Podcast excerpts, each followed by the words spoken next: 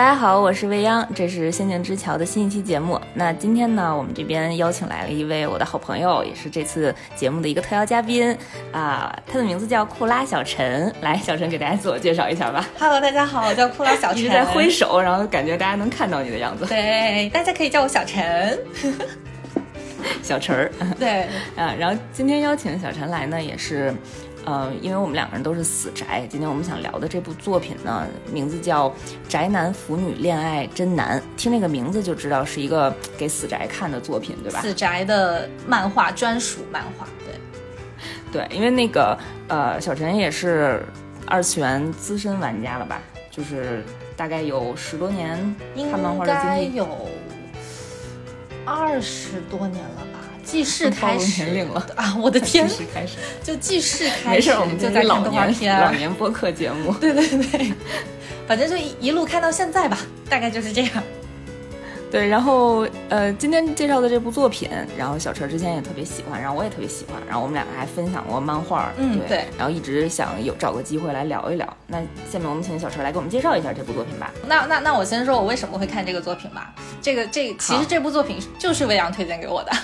我印象中没记错的话，嗯、对，就我是按头安利给你的。对对对对，在那个应该是呃 B 站是刚开始播那个时候，然后丫丫那个时候正好在咱俩之前一块上班，然后就带了一本书来，嗯、然后呢说他在那个差旅路上在飞机上看的，然后哎拿到办公室了以后随手一翻，哎不得了，好看好看好看，真香，回去就把那个动画给追上了。然后再往后呢，就是对，这都是我的继母。泱泱泱泱直接投喂了我，就他当时出的所有的书，然后我就没错，感谢老天爷。我每天都带一本不同的漫画书，然后看能勾搭到身边的哪个妹子。对我直接就中套了，不行，这部真的好看。但它其实 好看在哪儿呢？就。呃，我自己是觉得，因为它整个故事背景的设定就跟我们的日常生活是非常贴切的，所以它其实在我看的时候，这部作品就很有真实感。包括里面的主人公的年龄，他、嗯、也是这个可能就上班没几年的这种感觉，就装下年轻。嗯、对，然后反正是职场的一个环境。然后呢，这些主人公们活生生把我们拉得特别年轻。是的。然后呢，这些主人公们他们都是死宅，就跟我们喜欢的不管是动画还是漫画这些其实都一样。然后呢，呃，再来呢，就是呃，他们也有这个跟我们一样遇到的这种社畜的情况，这个加班的情况，吐槽老板的情况，被 被什么的这些情况都有一些。然后呢，以及啊、呃，他们也在谈恋爱，这跟我们的这个所处的阶段也差不多。对，所以呢，看这部作品的时候就很有代入感。对，然后再来呢，就是呃，他这部作品其实这个名字叫的《宅男腐女恋爱真难》嘛，所以它其实就是围绕这个宅男跟腐女。在这个现实生活中是怎样隐藏自己的？呃，当然女主是一个隐藏自己宅属性的姑娘，她叫小桃。嗯，然后呢，这个小桃她在自己新到的公司的时候，本来计划还是要继续隐藏隐藏自己那个宅属性的，但是没想到呢，上班的第一天就遇到了她的这个发小，一个叫做红松的这个个儿高的蓝头发带眼眶的，有点像这种酷帅。不笑的这样的一个男生，哎，瞬间就把他的宅属性给戳破了，对，然后呢，就围绕他俩之间的这个呃故事开始展开，就是他们在日常生活中跟私底下交往的时候是怎样把这个喜欢二次元宅的这件事情，然后呢，包括他们的一些兴趣爱好呀，然后这个交友啊，这种拓圈啊这种事情给讲出来的，大概是这样，我不知道我讲的对不对啊，赶紧给我补充一下，讲特别好，就是。一下就把这部作品的整个脉络和 精华都讲出来了。哎，我想问，嗯，也是讨论一下啊，嗯、就是因为它这个这部作品的名字叫《宅男腐女恋爱真难》嘛。对。然后你看完了以后，你觉得难吗？唉。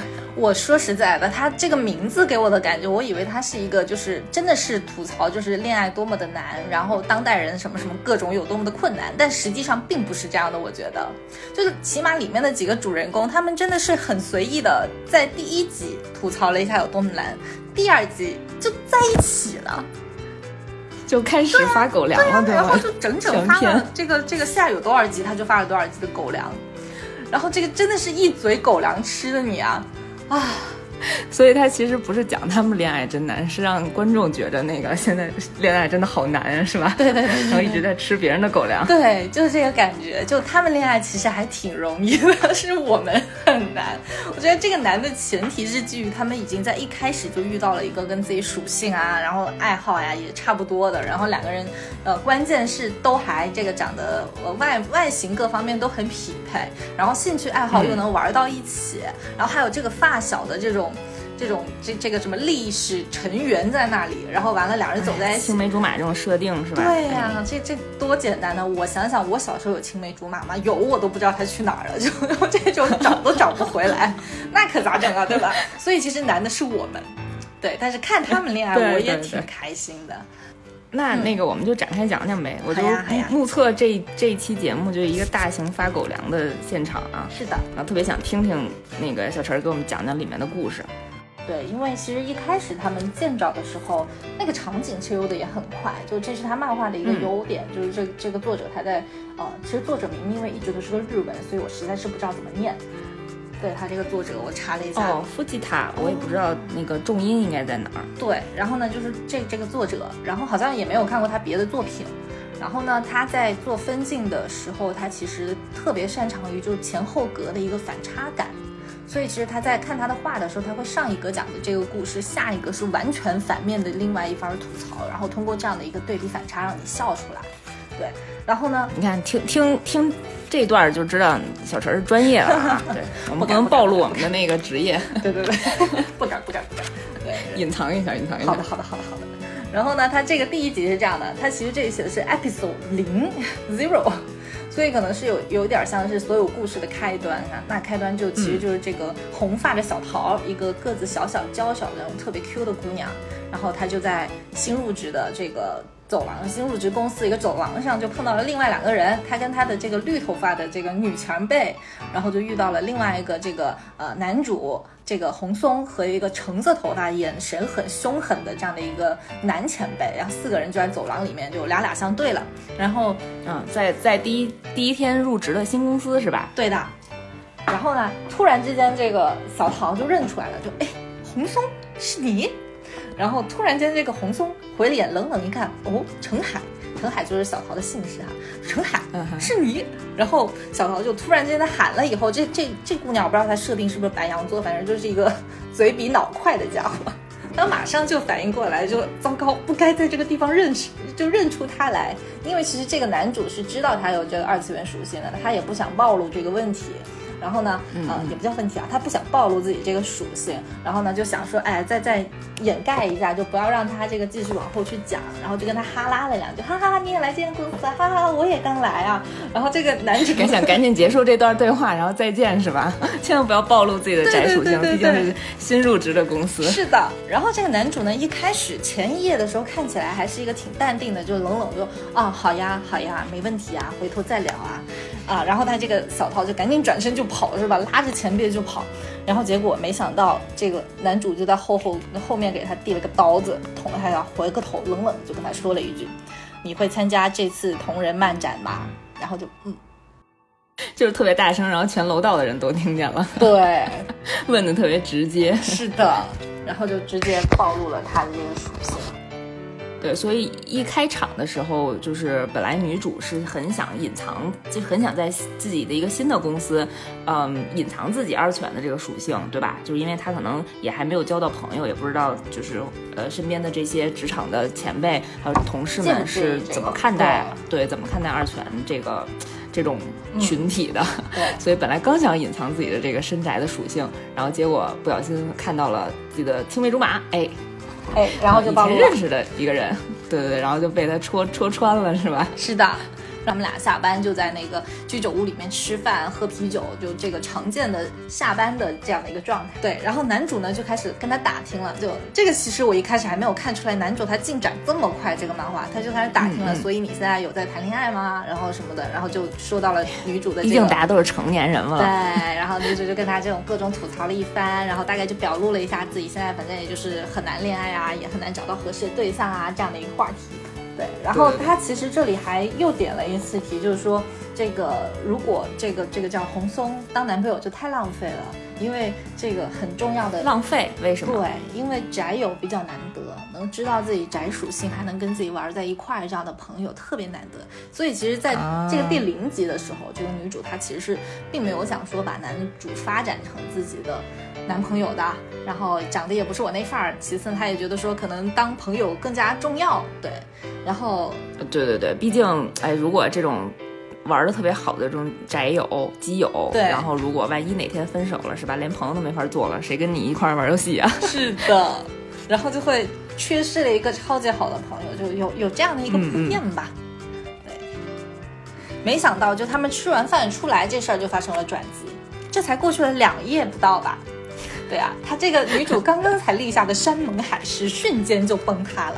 就为啥呢？因为男主他突然间就在路边，他啊，大家吃完饭出来，也不知道是不是因为喝了一点小啤酒啊，这个兴头上也壮胆了是吧？对，然后一个小宅男，这个长得还挺不错的一个小宅男，啊个高一米八以上吧最少，然后跟女主还有一个最萌身高差的，突然之间就走在马路上，听着女主在那儿抱怨说怎么怎么找到男朋友的时候，突然就来给他来了一句：“那你选我不就好了吗？”嗯，我就嗯。我看到这一格的时候，就 进展很快，是吧？对啊，怎么突然间就告白了呢？这不是当下这些网剧最喜欢搞的事情吗？第就第一集上来就先给你弄在一起，然后后面再看你们俩怎么谈恋爱吧。然后我就嗯哼，就顿时觉得好像有一点这么的个套路的感觉。然后女主一开始还说好像不相信，说你在说什么？然后男主继续继续冷嘲热讽，你是白痴吗？然后就开始解释他的这个告白宣言。我觉得这个告白宣言，咱们要好好的看一下。然后男主就一正儿八经的面无表情的跟他说：“如果是我，不管是要收集材料还是升级，都会一直陪你，就算要加班也会等你，不会让你失望或哭泣，更不会让你说出遇不到不对的人这种话。不仅如此，下周末的活动我还可以陪你一起去摆摊。”一下就戳中了女主的需求，对不对？是的。然后女主就毫不犹豫的忘记了刚刚自己说的山盟海誓，就给他来了一句采用。然后两个人就开始谈恋爱了。啊，所以就是先恋后爱呗。对，先满足了自己的宅宅需求，然后慢慢的发展成自己的男友，是这样的一个故事，对吧？对。啊，然后到这里一共就十六页。讲了大概二十分钟，然后这个 这个故事，不好意思，我要控制一下时间。不是不是，我的意思是说，讲了二十分钟，然后这个故事其实那个第一话两三页就结束了。对，然后然后就结束了，然后就嗯，就大家恋爱真难。我当时看到这个地方的时候，还觉得说他是不是要开始讲他们后面的。其他地方的恋爱难处啊，比如说两个人相处过程中啊，或者说这个这个什么什么呃以后什么的婆媳关系啊什么的，有什么什么的难处啊？我心想说，你这第一步都迈出去了，你后面还有什么难的？不就就就就按部就班，就该推倒推倒，该干嘛干嘛嘛，对吧？结果果然是成年漫画，该推倒推倒，特别棒。然后结果呢？嗯，虽然这个推倒也比我想象中来的稍微快，那么哎也没也没有算推倒吧。嗯，半推半倒吧，嗯，反正肯定没有什么不能播的剧情，对，但是也进也比那个少女漫画有很多嗯更前卫的进展，是的，比较毕竟是比较偏都市成年向的作品，对的，所以这片子其实节奏还挺快的，就是大家让大家以为就是这两个人可能费尽千辛万苦，然后。历经九九八十一难才在一起，然后没想到一开始就已经告白，然后没怎么样就同意了，是吧？对。然后后面其实也是讲了他们，嗯，他们两个人以及他的两个同事吧，就是在恋爱过程当中，然后又配上这些宅腐属性，然后出现了一些好玩的段子、好玩的故事。对，嗯。然后其实我在看第一话的时候也思考过啊，就是因为我可能就咱俩本身也都是特别宅。呃，也比较腐，那种深宅的那种类型。对，就是你会担心自己的这种二次元的属性在职场当中被大家发现吗？会会会有这种像女主小桃这样的就是担心吗？我觉得我自己的自身经验来说，就是看我所处的环境。对，就其实其实就到这个年岁也换过几份工作了，然后呢，中间的确是有那么一两份工作，它的阶段是不太适合展现二次元属性的，就尤其是那些商务的场合，或者说是一些呃这个公司的业务的属性，就它可能这种。特别是又红又专，或者说特别商业向的，其实在这这这种场合，你就不管是从你的外貌还是言谈啊，这个行为举止上，你都特别难将自己这个二次元属性给显露出来，就不太好。会觉得说，其实大家都是那种像这个什么外企四十岁以上的这种精英范儿，然后 说话还要夹杂。夹杂英文的，那这种呢，你说话的时候夹杂个日文，就会显得特别突兀嘛，然后也会给人一种不靠谱的感觉。所以在这种环境下呢，就会隐藏一点，然后可能就回家自己看，然后同事的同事之间呢，也不太会说去聊一些工作以外的东西，对，然后这是一种。然后呢，另外一种呢，就可能这个年轻人多一些的这个环境就会稍微好一些，然后大家就可能会聊一些大家喜欢什么呀，然后日常有人可能喜欢潮流文化呀，有人喜欢涂鸦啊，有有一些喜欢旅游啊什么的。但是这种年轻人现在喜欢的东西里面，二次元所占的比例其实就比之前要高很多了。对，然后在这种现在看的人多嘛，对，然后感觉就可以互相有一些交流。然后还有一种呢，就是也挺奇怪的，就大家明明可能年纪都差不多，但是可能他们更喜欢的就是看剧、看综艺，哎，这种也是我特别难融入的一个环境，就我根本就不看那些，你看都跟大家看不一样是吧？对，然后呢，到后面就为了要跟大家有一一定。这个相似的话题，我不得不去看一些可能原来不在我的这个圈子里我所爱好的一些东西。但我真的去看了，我也觉得也不是说它难看到我看不下去，或者说什么，它也挺好看的。只是假设我有这个十个小时空余的选择的前提下，我会选择把十个小时都拿来看二次元的东西。然后，但是因为工作了以后，我可能会分两个小时出来去看一下他们在讨论的一些热剧，然后就确保我跟这个社会是接轨的，大家能聊到一起去什么的，所以就会更多的去看一下，毕竟最像最近的这个隐幕隐秘的角落啊那种。啊，我也最近也在看，对，但是其实那个还挺好看的，对，然后就看一下各种剧透呀，知乎查一查呀这样子，然后把这些信息给这个 catch up 上来。然后在那个嗯嗯二次元的圈子里看的东西，就像是一本写进心里的小日记一样的东西吧。就我会看完了，好多感悟啊，然后就放进心里，没有人可以交流，就有这样的一点点的孤独感。所以所以在这种情况下，我我在看《宅男腐女恋爱真男》的这种故事的时候，就有一种好像我在里面找到了我自己的朋友。然后呢，我也希望说，我身边能有一个像他们一样这样的跟我看一个圈子的人，然后我可以一直去跟他交流这一些的东西，互相推荐啊，然后互相一起去逛漫展啊，什么之类之类的。啊，那，那你你在看的时候会羡慕，就是我们的男女主人公他们本身就是都是这种属性的人吗？会啊，挺羡慕的呀。主要就是为了引引出来这个话题，毕竟是谈恋爱嘛。对，那你那那我冒昧的问一下啊，讲到有很多私人的问题了。对，没事。你现在那个恋爱的对象是跟你有二次元相同的属性或者话题吗？完全没有，就除了可能 戳到了伤心事。唉。除了可能那个迪士尼啊、皮克斯的动画电影，咱们还会一起看，因为他喜欢看电影，我也喜欢看电影。对这种这个地方的可以一起看以外，像其他漫画呀，然后游戏啊，这期大家喜欢的都完全不一样。这个地方就很难说，就是去做一些协调或者啥。大部分时候就是他干他的，然后我干我的，然后但是咱俩可能在一个空间里面，然后就各自的去做自己喜欢的事情，互不打扰，大概就是这样的一个状态。有点互相尊重吧，就虽然没有办法一起干这事儿，但咱俩还是可以互相尊重。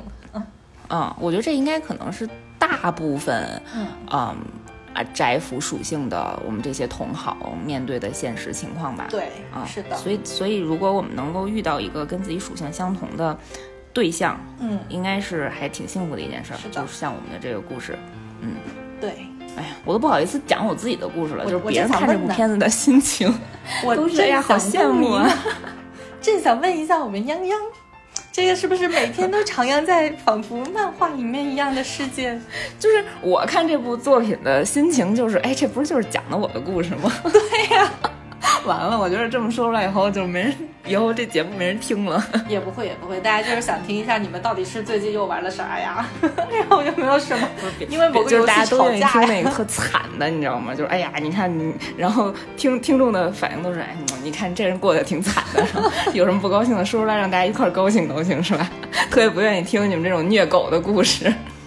没有没有，对，就是因为那个我嗯，怎么说呢？就是我跟我对象，因为都是呃，算是偏都比较偏二次元属性吧。嗯就是我可能更更多的看动画、漫画这些比较死宅的东西，然后嗯、呃对象是玩游戏玩的特别好，然后二次元相关的东西看也看一些吧，我推荐的都看。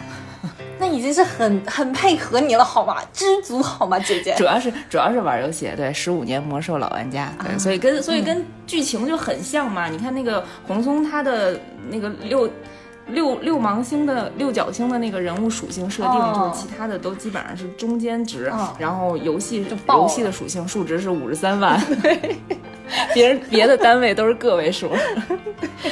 对，然后就平时也沉默寡言，然后也不是特别爱跟大家 social，就是不,、是特别爱社交，然后但是在游戏的世界里就是能称神，你知道吗？对，然后登登进游戏的那一刻就开始有人膜拜他，是吧？对，就可能是某个工会会长吧，我也不是特别懂，然后每天都立志于把我拉到魔兽世界的那个游戏里头。但是因为我玩游戏就是属于，就是你玩过那个《守望先锋》吗？呃，知道，但是没玩过。嗯，就是当时特别火的时候嗯进去进这个游戏，然后就会拷问自己三个灵魂的问题：嗯我是谁？我在哪儿？谁在打我？嗯，就是如果是我玩我玩的话，就是这个状态，就嗯进游戏，我是谁？我在哪儿？谁在打我？然后还没有跟队友会合就被打死了。这就是我的水平，所以我没有办法跟他一起玩游戏。而是说，哎，你在哪儿？你为什么死了？你为什么不见了？呃，然后其他的属性就是，嗯，因为可能我从小到大，呃，有一段时间像你刚才讲的，嗯就是如果是工作环境的受工作环境的影响，确实不能。见人都说自己是一二次元，是吧？不能把这宅属性表现特别明显。然后嗯虽然就是日常自己内心里都有好多那种小本儿，把那个特别不爽的东西记下来，然后扎小人儿，是的，都有的。然后或者对，或者各种吐槽，然后内心有第三个人的自自己的世界，嗯，然后但是，嗯，确实，如果你身边的人跟你有同样的属性的话，有好多事情还真的很挺方便的。对，比如说约会的时候，就是可以去逛漫展啊，是啊然后我得找个人去逛漫展多难，你知道吗？真的。然后像，尤其是如果对方能接受你玩 cosplay 啊，或者是有一些真正特别 对特别深深层次的，就是二次元的一些宅属性，嗯如果对方也能接受的话，真的还挺方便的。就起码你玩这些，嗯，自己的兴趣爱好不用藏着掖着，嗯对，然后还可以两个人一起去，嗯。然然然后什么，在台上表演的时候，台下还会有一一双炙热的目光在追随。这是谁的故事来着？有过这样的经历，对我猜就应该会有这种场景发生。毕竟漫展都一起去了，毕竟我们这个央央宝还是一个这么大的一个 coser。呃，不会不会，嗯哎呦，暴露了暴露，没有没有，是一个透明。然后就是年轻的时候，主要是那个，哎，你知道为什么吗？主要是当时没有什么人参与，就嗯我当时参加这个漫展活动的时候。嗯，这个产业还没有发展起来，嗯所以玩的人不多。嗯对，然后那时候就帮朋友可能就是表表演个小节目啊什么的，嗯然后可能带着对象一块儿约会的时候，也反正那个时候，对对，娱乐场所也没有那么发，没有现在那么发达，那就逛个漫展呗。嗯，对对对，然后他就可能看看那些游戏的展台呀、然后有我表演的时候就底下排个队、嗯玩一玩什么的。我也经常陪他去游戏展，就像那个集合他们。就是组织的那个什么什么核聚变之类的，然后多一个我这样的角色，还可以当一个免费排队的 人选，暴击了双都是工具人，都互给互相都是工具人。还可以一起逛游戏展。暴击！我想去个 China Joy 都没有人陪我去，太惨了。我拆到这儿人真是太多了。扎心啊！我就差没有问我妈愿不愿意陪我去了。那那真是一个很前卫的妈妈，如果能一块儿去的话。估计我妈就一直说，怎么你怎么你们有这么多人长那么大了还在看动画片？真的，我在家里看就会经常。我在，家也不太被接受。虽然嗯从小就特别爱看，那个时候引进到国内的什么《美少女战士》啊、啊灌篮高手》、柯南，那时候在电视台播嘛，我就特别爱看啊。但是因为是电视台播的，你知道家长就不会不会阻阻挠你。是的，是的，是的。但是如果你自己写作业的时候，然后自己在电脑上看那些自己下载下来或者买盘看，那就不行，嗯不务正业，嗯，耽误耽误学习。对，而且电视台播的它有结束时间嘛，然后家长可控，每天就播那么一两集，你再怎么看也不至于说就一天坐那儿不动。但是呢，自己电脑上的或者是自己藏的小人书，那他管不了啊，他一看他就会啊，你说的对对对对，嗯，所以希望那个天对天下有情人终成眷属啊，希望大家都能找到自己跟自己性格比较、跟自己属性比较匹配的另一半儿。万一这个属性不属性不匹配也没关系，也也是可以的，只要大家互相尊重发展嘛。对对对，嗯。然后就是、呃宅腐恋啊，这个这个作品有一个简称叫宅腐恋。哦，然后里面其实还有好多挺好玩的桥段和那种嗯短片的故事，因为它是有点像单元剧的形式，嗯就是可能大概比如说四五话啊四五页就讲一个短片的故事，对对对啊、节奏也挺快的，是吧？对。然后还有什么你印象比较深刻的故事吗？比较好玩的？我印象比较深刻的，我想想哈，就是他们还是在讲谈恋爱嘛，所以其实他从谈恋爱就是大家确认关系以后，那大家总会就是增加更多互相这个啊、交流啊接触的机会嘛。然后我印象特别深的就有一个，就是他们才刚开始没多久吧，反正也就是前几集的事儿。然后突然间有一天，那个红松就男主就开始邀女主到自己家里去了。嗯，哦，一看就是变成一成人漫画了，是吧？对，当时看到这是说，嗯，然后那个作者还特别就就怎么说特作者还特别懂，他马上就在那里面讲的就是女主的呃小桃自己内心的 OS，就糟糕，我忘了自己今天内衣是什么颜色，哦，太真实了。然后呢，他就真的是忘掉了。然后从这里开始，一般不是说，就突然想到，嗯哎呀，突然想到一个成年的梗，就是说，如果呃男生发现女生是穿的是成套的内衣的话，啊 指不定到底是对，就谁先动的对对心思，对对不对对对对对，有这么一个说法 然后我们的这个小桃，我刚才看了一下是金牛座，金牛座一米五四的小桃子。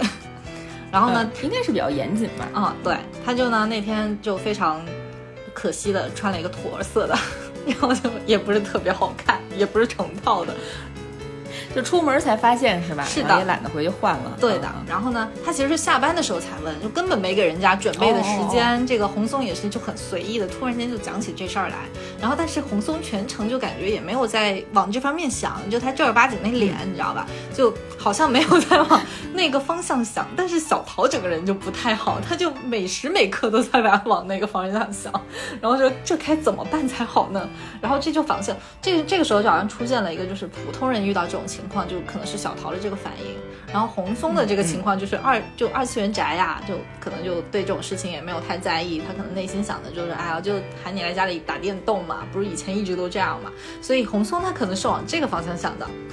哎，然后两个人就、嗯就就这个坐完公交车顺利的到达了家里，然后呢就出现了这么一幕，就是啊那个红松说啊那我们来打电动吧，然后小桃突然间就好像啊真的是还打电动的吗？他就放松了一点点的警惕。结果呢，这个红松他在拿游戏手柄的时候，因为手柄放在小桃的背后，就是他可能他身旁的柜子上。然后呢，红松这个一米八四大个子，然后就要这个盖过小桃，伸手去拿，然后就有一点像那个壁咚一样的这个 pose，然后去拿他哎，其实手特别。撩是吧？对，拿他手拿他这个小桃身后的那个手柄，然后呢，小桃那个时候就吓得闭上了眼睛，害羞的不得了，然后就在那里说不要，起码要等穿粉红色。然后就到这一次的时候，哎，然后，然后，然后咱们的男主突然就说，嗯，粉红色，什么粉红色？然后就我的手柄只有黑色的呀，然 后就瞬间僵化。小桃才发现，哦，原来他是想拿手柄而已，并没有想别的事情，是自己想多了并没有想。推倒自己是吧？对，是自己想多了。然后这里呢又买了一个小梗，我可以跳去可能后面几集的一个小番外，就是后面我们的男主真的去买了一个粉红色的手柄，就专门给我们的小桃子准备了。我内心就又又又被喂喂了一一嘴的口粮，那个狗粮。为什么要借那手柄呢？因为就是有一个真实发生的事情。来，我准备好了暴击了，我准备好因为你被暴击讲到。手柄嘛，然后我就想到，因为我们家有各种各样的游戏主机，嗯然后当时也是我对象为了为了忽悠我跟他一起玩 PS 四，我忘了是哪一个游戏了。嗯然后就说要给我买一个手柄，嗯然后就让我挑一个颜色。嗯当然那个时候好像没有粉色的手柄，如果有的话我一定会选的。嗯啊，但是就单独给我买了一个白色的手柄，嗯就那个手柄是全白，哦，正常的就是全黑嘛。然后那个全白的手柄还挺好看的，对，那是我的御用手柄。还有御用，扎心了。小陈说 把这段回头都给你剪掉。小陈默默地流下了心痛的眼泪。就是别人来家里玩不能用这个手柄，对，不能碰有点像那种专属的副驾驶位，别人都不能坐的那种感觉。嗯，所以，所以我看这个片子真的是，哎呀，就是嗯，是挺甜的，就是会在想，嗯，在翻自己的故事，你，感觉会被打死我。在这记你一小笔，然后心想着我回头要去评论里面说点啥。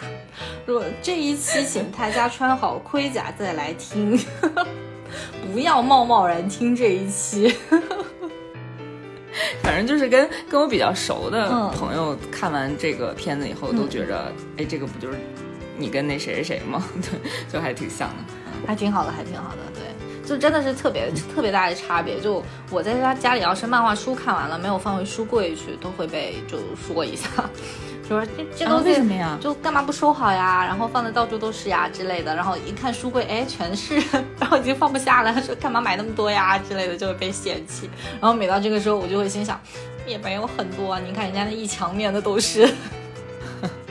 哦，对哦，主要是就是书和本身没有特别贵，是的占地面积那个 家里的空间太贵了。挺好的，挺好，挺好，挺好，挺好。就是能感受到日常生活当中，就就因为就感觉这部作品跟日常生活大家嗯。息息相关嘛，嗯。就还挺，就是挺贴近生活的，对。就没有没有什么门槛儿，都是在讲自己身边的故事。而且它里面的故事都基本上是偏开心的更多，开心和治愈的更多，然后呢、嗯。就会看起来呃特别解压吧，然后就有点儿希就希望能把自己带入到里面的某个角色当中去。其实他在角色的分布的时候，他也是有考虑的，就玩游戏的是一。一嗯一一单儿，然后呢，这个的动漫圈的，然后是可能写手或者说是 coser，都能在里面找到自己的位置，就有一个特别好的角色，方便小桃是是应该是一个画本子的，对对，是的它一个对对对，可能是就是 BL 向的那种腐嗯。腐腐向的本子的一个画手然后每次漫展的时候也都带着自己的那个创作的本子去参展，对，然后他们那个，呃，他的那个职场上的那个朋友、嗯花子，那小花，嗯。那个女生好像是一个，我记得是一个男艺的 coser，是的。专门去 cosplay 一些男性的角色，然后对。特别帅，对。每次在漫展上都是被好多小女孩围着，然后照相那种感觉，对吧？是的，是的，是的。吱哇乱叫，是的。有人气。然后，然后他的那个他对象还要在那里，就是哎呀，吃个醋。自己的女朋友怎么那么 帅呢？就就真的很真实，这些小点。比自己帅的女朋友是一种什么体验？对对对对对对对，对，然后就是大家能在作品当中看到，就是都感觉都能看到跟自己特别像的那一面。是的。然后大家的那种日常讨论，他又会回到了有点像是宅向的讨论。譬如说那个大家会问你的初恋是谁的时候，大家就是哎在那想哎是谁，但是一问说你的二次元初恋是谁的时候，哎秒答，就会有这这种呃，就第一次问的是真实生活中的初恋，对吧？对对然后得想半天，然后然后问二次元初恋，然后大家就记得特别清楚。对，马上想出来。然后呢，这个小桃跟他的花子前辈经常在那个公司茶余饭后就会互相讨论一下，对最近有什么作品推荐啊，然后大家都看完了啥之后，就会就会去分享一下说，哎，你都粉谁啊？然后你觉得谁是 CP 啊之类之类的，嗯然后就会出现那种两个人虽然都喜欢看一部作品，但是他俩喜欢的 CP 永远是这个，呃，这可以说吗？一零是对调的，逆攻受，对吧？可以，对对对对对对。对对。然后然后我就既然今天都讲这个宅腐恋了，就是既宅又腐的这些专有名词也都抖了抖了，是吧，？是的，是的，抖抖抖一下，抖一下。然后呢，还有就是他们都会互相去哎确认一下，你会把自己的男朋友拿来想象一下吗？然后想象的时候是长啥样？我当时看的时候想了一下，呃，嗯我应该不太会，因为好像没有身边没有这样的朋友能跟我分享一下。对，主要是他没有两个能凑成对儿的，就很难想。如果有能刚好凑成对儿的还好。这里面确实有好多这样的桥段，真的是，呃，如果你是资深二次元的话，看，然后就会觉得真的特别有感触。嗯就是日常生活中确实可能会发现的。嗯嗯，就是像像那个小桃跟花小桃跟花子，他们两个人认识的时候，也不是一开始知道对方是呃玩儿什么的，是的就是，就是细分的哪个圈子，嗯然后是他们在聊天儿，呃，聊到哪部作品吧，然后哪个同人创作的时候，嗯然后花子才发现说，问小桃说，原来你是那个叫什么什么什么的大大，哦就是他可能多年前看过嗯小桃写画的那个本子，嗯，然后小桃哇塞，然后蒙蒙面，然后说我的天哪，那是我多年以前的黑历史，然后那个名字早就不用了，就是那种。二次元的世界认识的朋友，就是网上的那种好基友，突然间现实生活当中公开处刑的感觉，是的，是的。呃，会有会有这样的情况发生，真实世界里头，对，那个泱泱在现实生活中遇到过这样的情况吗？就可能这个路上突然间认出来你是谁这样子的。会有，嗯，也是多年以前了。现在因现在因为太长时间没玩了，就是以前会可能在比如说在漫展上啊，嗯或者是在距离漫展还有一定距离的路上，上嗯然后对，然后你当时打扮成一个奇奇怪怪的形象的时候，嗯就不根本不是自己，然后突然有人叫你的名字，哦，我的天哪，就那种心情哇。没事儿没事儿，挺好的挺好的。这种体验我都没有我只能听你们 讲。下次下次跟我一次一起去漫展，嗯，就带你飞。好呀，开心。哎，现在的现在的漫展我也好久没去了，然后很多新的朋友应该都不认识了。对，就是希望嗯去，主要是，呃，大家去漫展一般都是去面基嘛，嗯就是约上几个呃平时网网上经常聊天的朋友，嗯然后大家一起去见面。哦日常因为嗯就是有宅属性的人，可能不是那么爱 social，、嗯也不会说没事儿出来聚个会。嗯啊，一般大家都是借着漫展的机会，然后大家一块儿凑在一起面基一下，聊聊天儿。嗯，嗯然后我我记得那个故事里面还有几个比较有意思的梗，然后我特别有感触，然后来来来说一下说一下。世界里头也可有可能也会发生的。啊。嗯。就这个这个特比较有感触，但是没有在我身边发生过。嗯。就是你还记不记得有一次女主小桃，然后她想去呃红松他们家里去探望他，嗯。就是好像是一个类似于他们的五一还是十一的假期，嗯。然后假期可能在第三天的时候，然后小桃就想去，然后路上一直都在想说，哎呀。那个胡松见到我会不会还挺高兴的？因为我也没告诉过他，就给他一个惊喜。对，然后他就还买了点菜，嗯然后说我给他去做个饭，哇，好贴心哦。对，特别甜。然后结果一进门呢，然后敲门，然后没有人反应，哦然后再敲就发现门没关，哦嗯，然后他就自己进去了，然后就就就喊嘛，就喊红松的名字，也没有人回应他。嗯然后再往前走了两步，然后就看见，就看见真的有一个人倒在地上，然后出命案然后！他就冲过去，冲过去发现真的是红松倒在地上，然后。天呐然后！那个时候他第一反应是怕他出什么事儿嘛，嗯然后赶紧观察了一下房间的四周，嗯然后发现电视机是开着的，嗯然后里面有玩到一半的游戏的那个画面，嗯嗯然后桌上还有游戏的手柄，嗯，嗯然后食物发现厨房也对，就是也没有身边也没有什么食物，嗯然后就发现胡松那个男主本人就是，呃，感觉还有一有一口气儿在，还会呼吸，半清醒半朦胧，对。嗯然后那个小桃就问他说：“你上一次吃饭是在什么时候？” 然后他就说：“啊，大概是前天的早上。” 天呐！所以他是饿饿晕了吗？对，就是发现他那个大概有两天半没有吃过东西，然后一直在玩游戏。我的天哪，这个投入度也是没谁了。嗯，这个这个桥段我印象还挺深刻的。还有一块就是他讲他们公司的这几个人，就是男主、女主，还有那个男二、女二，他们这几个人，还有再加上男主的弟弟，他们一起玩游戏。然后这个游戏呢，本身，呃，我不知道它叫什么剧情里也没有提，就是也是大家一起呃团打团战的嗯这样一个游戏。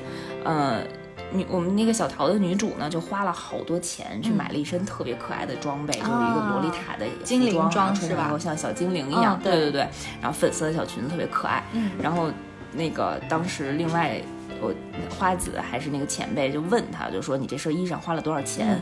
然后小桃就说，因为很可爱。以可爱的名义去买，所以其实实际上是免费的。这个都特别戳我，你知道吗？我因为我也是这样的，就是因为它特别可爱，所以它不花钱。千万不要问我为这个游戏投入了多少钱。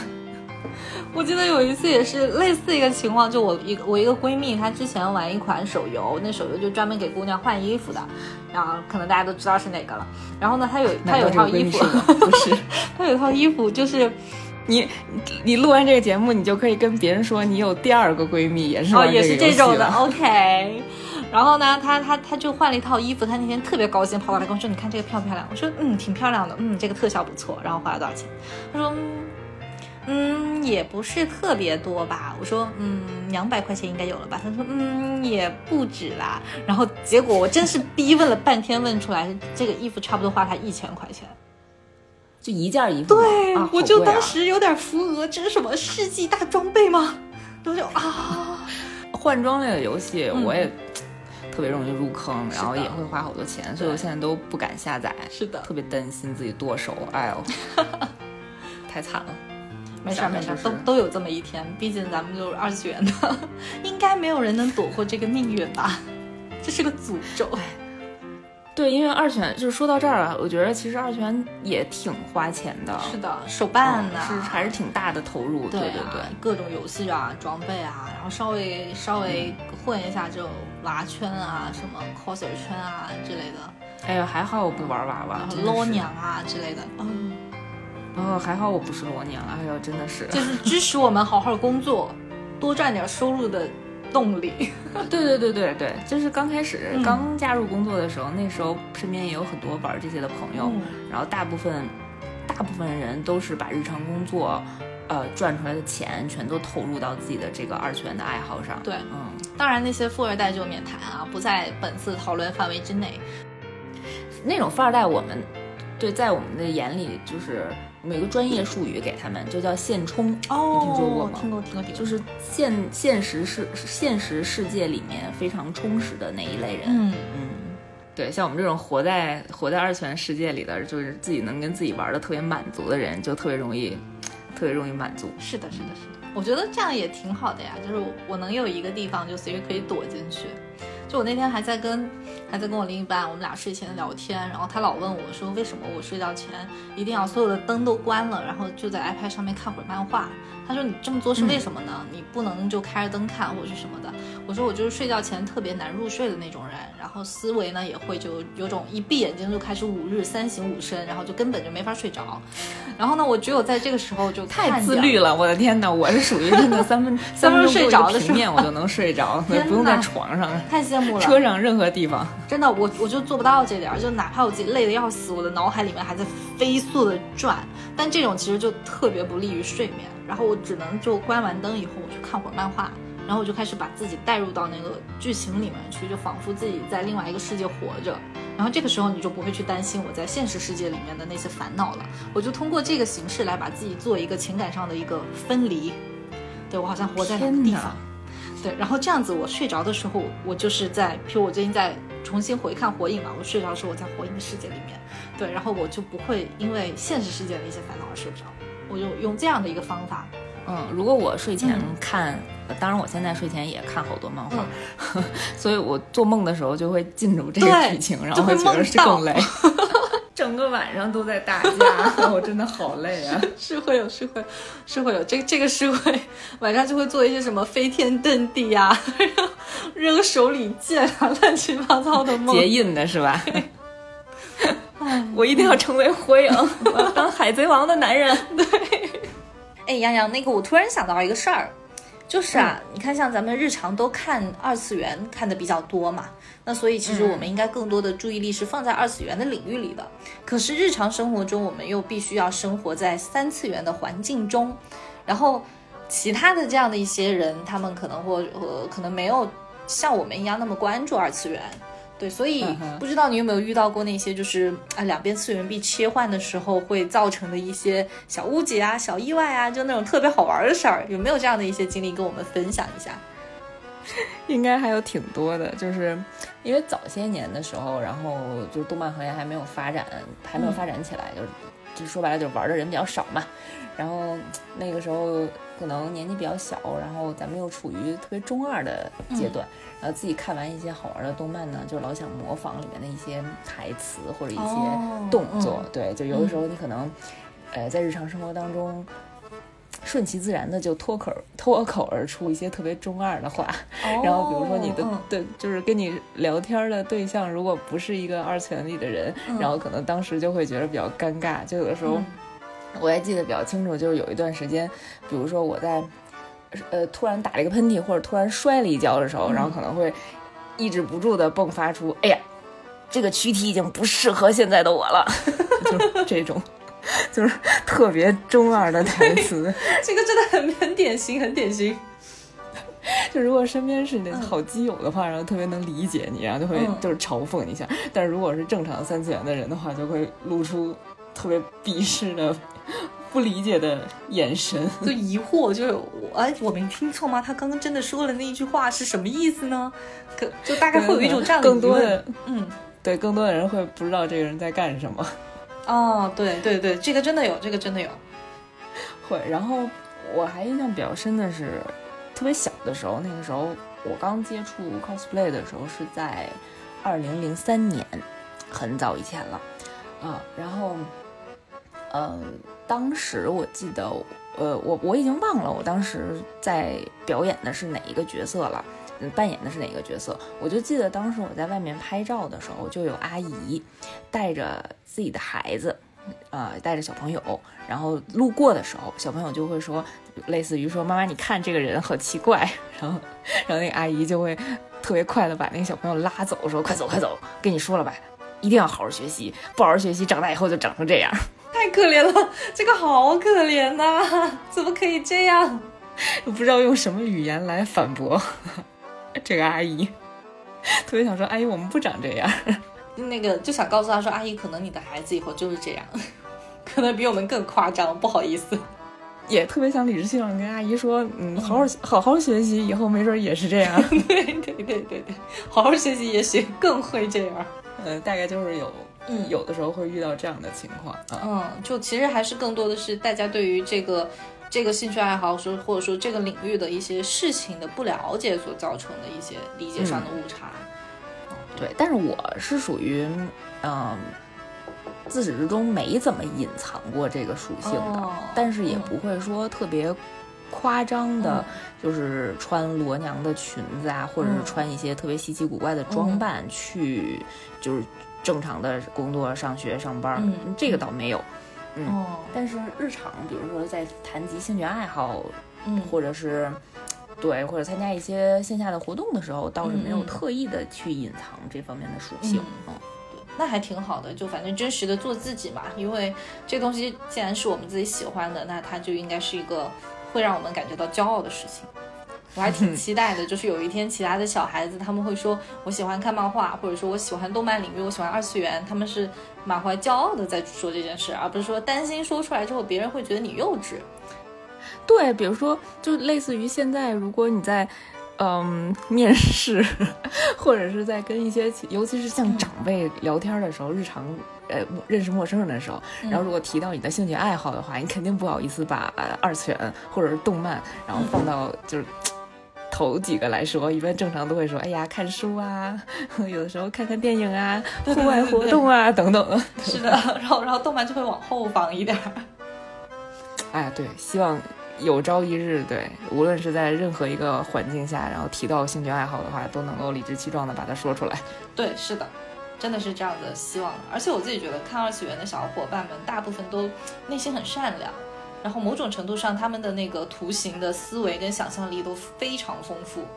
其实我们可以更多的把这些兴趣爱好跟一些可能大众能理解的优点做一个结合，并且将它广泛的传播出去。比如说现在可能在听节目的这些哎新朋友们，他们就会知道，原来看二次元的小伙伴，他们还会有这样特别特别善良、特别天真、特别热血，然后做起事情来就是冲冲冲，但是又不失睿智之类的，好像吹的有点过了。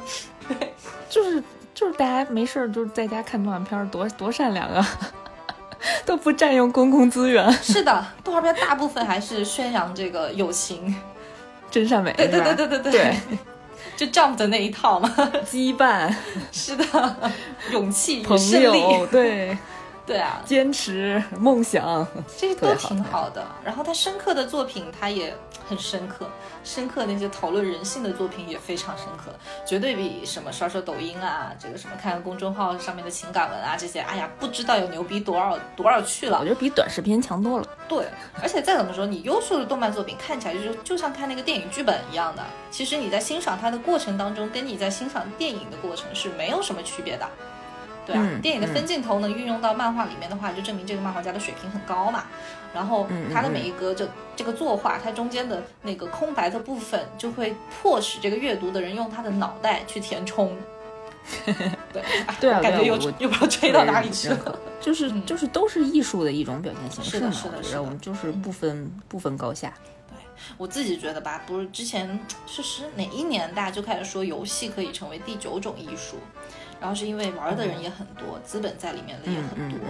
然后呢，大家也的确在这个产业里面有足够的资金去将游戏做得更好，好技术、一些文化的东西带到游戏里面来。然后它是可能会走在走在比较前，就一些新兴的这种内容产业的东西，它最终衍生成了一种艺术。但我觉得动漫有一天其实也是可以的，只是现在这个行业它发展的呃，在国内吧，在国内呃发展的还相对的。缓慢一些，因为它也对是步履维艰的，是挺不容易的。对，但是大家也要心怀这这个希望吧，怀着愿景。对对对，怀着这样的一个愿景跟希望在心间吧。我个人还是特别特别希望这这东西能成，真的。上下五千年多少的故事啊，不如这样的一些艺术形态来将它记录下去，而且还是一种它不会因为时间的变化而过时的这样的一种艺术形态。对啊，来讲故事多好呀，特别好，弘扬传统文化是，对，但这也是很难的一个问题。就大家像那些看那些什么越剧啊，然后京剧啊，这些都会面临，就传统文化都会面临一个没有年轻的传承人的问题嘛。但其实动漫是反过来的，就是因为看的人都是年轻人，反而是没有特别多的。成年人在传承这个事情，像我自己的感觉，就好像小时候你会觉得好像身边的小伙伴们大家都都看动画片儿，然后长大了就都去念书了，然后慢慢的大家的兴趣爱好可以往更多的地方发展，然后真正的留在动漫这个领域的就会越来越少，越来越少，就好像一开始有一百个人跟你在往一个方向跑，然后跑着跑着剩五十个。然后剩十个，然后剩三个，到最后面你走了很远之后啊，像我现在到了这这把年纪，发现身边哎就剩我一个还在看的了，就特别孤独。我觉得可能还是因为大家也有一些刻板印象，就觉得动漫这个东西就是给小朋友看的。对。但其实有很多优秀的作品，就是无论是青年漫画或者是这种成年的成年漫画的作品，都讲了很多很深刻的东西，就是我觉得是给大朋友们看的。是的，是的。我们慢慢慢慢挖掘吧，是我们慢慢跟大家分享。对，我觉得我们可以就是哪怕列个书单，有有有，我有好多书单，对，都可以适合这个年级以上的大朋友观看。对对对，然后也特别欢迎大家给我们留言，就是希望跟大家一起讨论分享的作品。是的，有更多的好作品都告诉洋洋。好，然后我们那个找合适的作品，然后请那个小陈来一起聊。可以的，没问题。我非常乐意，嗯，特别开心，对，特别开心，嗯，然后今天也谢谢我们第一次请来的嘉宾，我们这个节目居然有嘉宾了，哎呀，我一定要再说一次，特别 特别难得，对，谢谢小陈今天跟我们分享这部作品，对，嗯，然后宅男腐女恋爱真难这部作品还是在漫画还在连载当中，对吧？嗯，对，漫画还在连载，然后动画也能有的看，嗯，啊，也有资源，对，刚出了第一季的动画。真人版应该是快出了啊！真人版应该日本出了吧？好像，嗯哦，出了吗？那我去看看。好像是。他说是我印象中他那个监制是之前拍《银魂》的真人。哎，对对对对对对，反正他那个预告片就把他名字打贼大，对我感觉就是应该还原度还挺高的。嗯，所以感兴趣的朋友也去找一找嘛。嗯，如果对这种都市恋爱类的，然后又有很多宅腐属性，然后能看到很多二次元二次元人类在现实生活当中怎么跟。怎么与人交往，怎么谈恋爱吧，嗯，我们还能学到挺多的，然后也能看到好多自己的影子，嗯，感兴趣的同学可以搜一下，好吧。那行，那我们今天这期就到这儿。然后，如果感兴趣的同学看完以后有什么想聊天的，欢迎给我们留言。好，我们也期待小陈下次来再给我们分享更好看的作品，好吧？好的，开心。我是啰里吧嗦的小陈，没事，我们这节目就是特啰嗦。下次见。好吧，好吧，下次见。嗯，那我们再见，拜拜。好，拜拜。